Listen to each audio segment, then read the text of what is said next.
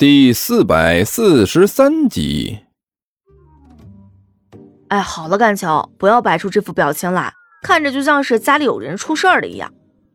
杜涵戴着眼镜，一脸同情的看着甘球说道：“你知不知道，你五官皱成这样，挤到一起和包子褶一样，配上你这张脸，让我看着都饿了。”你就知道吃！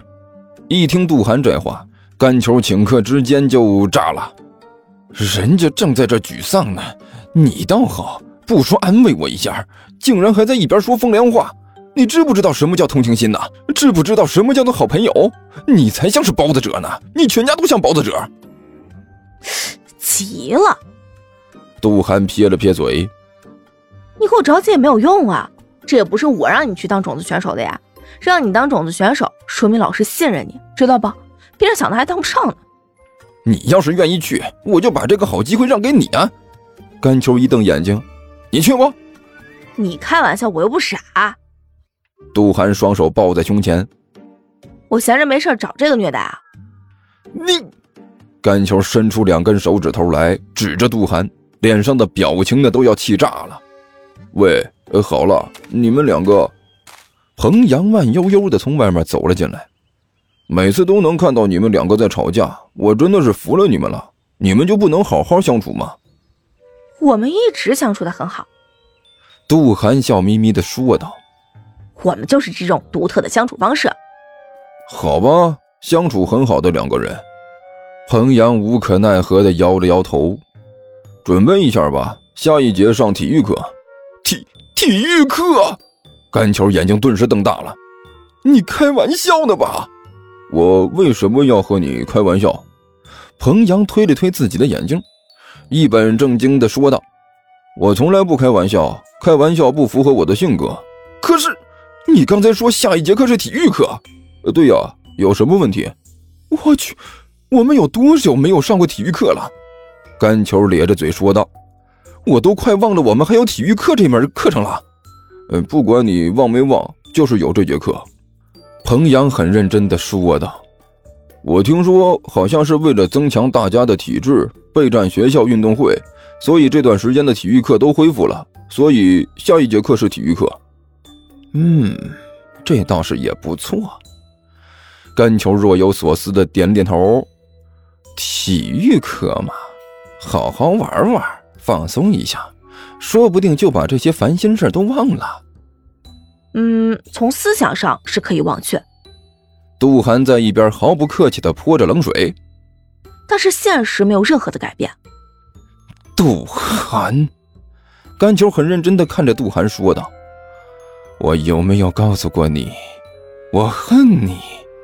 没有，我恨你。”龚老师啊，龚老师啊，罗玉从走廊上走过，一边走一边喊道。你在哪里呀？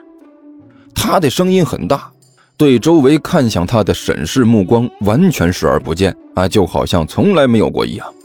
等到罗玉走过去足有五六分钟之后，一个人影才从角落里钻了出来，擦了一把额头上的汗水。好家伙，吓死了都！这还真的是锲而不舍呀。关小雨低声嘀咕道：“早知道这样，还不如听大哥的。”在家里老老实实的待着呢。喂，关老师！啊关小雨顿时被身后传来的声音吓了一跳，回头一看，发现谢老师手里抱着教案，表情古怪的站在他的身后。哎呀！关小雨干笑了一声：“哎我我还以为是谁呢，原来是谢老师你呀，吓了我一跳。”至于吗？谢老师脸上带着一种想笑笑不出来的表情。这么躲躲藏藏的，就好像是打游击一样。怎么不至于？相当至于。关小雨苦笑着摇了摇头。其实这句话我也想问问罗玉罗老师，这么穷追不舍的，至于吗？他到底看上了我哪里了？我改还不行吗？罗玉老师就这样。谢老师也是苦笑着摇了摇头。不然你以为之前的几个体育老师都是怎么跑的？办公室里大家都在打赌，说你挺不过三个月；极端的说，你连一个月都挺不过去。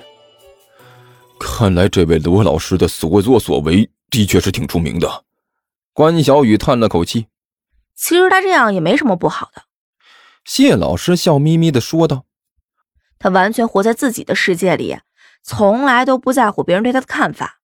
我觉得能做到这一点，也是需要很大勇气的。”也就是在学校里吧，关小雨嘟囔了一句：“大家都给罗校长几分面子，不然早就有人抽他了。”谢老师干咳了两声，还把这个话题错了过去。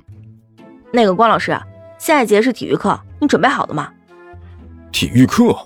关小雨先是一愣，然后一拍自己的脑袋：“啊，对了，体育课！哎呦，我差点都忘了还有这门课了。”也难怪，高三年级就没有几个上过体育课的。谢老师摇了摇头：“学校领导也不知道怎么想的，突然要举办马拉松，又让学生上体育课，想想都觉得奇怪。”也不能让学生整天捧着书，连动都不动一下吧？关小雨说道。这样的话，还不等他们上学呢，人就废了。适当的活动活动也是好事，劳逸结合嘛。关老师说的对，这种时候绷得太紧也不是什么好事儿。谢老师笑着说道。适当也是应该放松一下。既然这样，关老师你准备一下吧。嗯，关小雨点了点头。哦，对了，谢老师。下节课上体育课的是干球那个班的吧？对啊，就是他。谢老师点了点头，随即眉头一皱：“怎么啦？那个小子又惹祸了？”啊，哈哈，呃，不是，这倒没有。关小雨笑着摇了摇头：“我只是随便问问。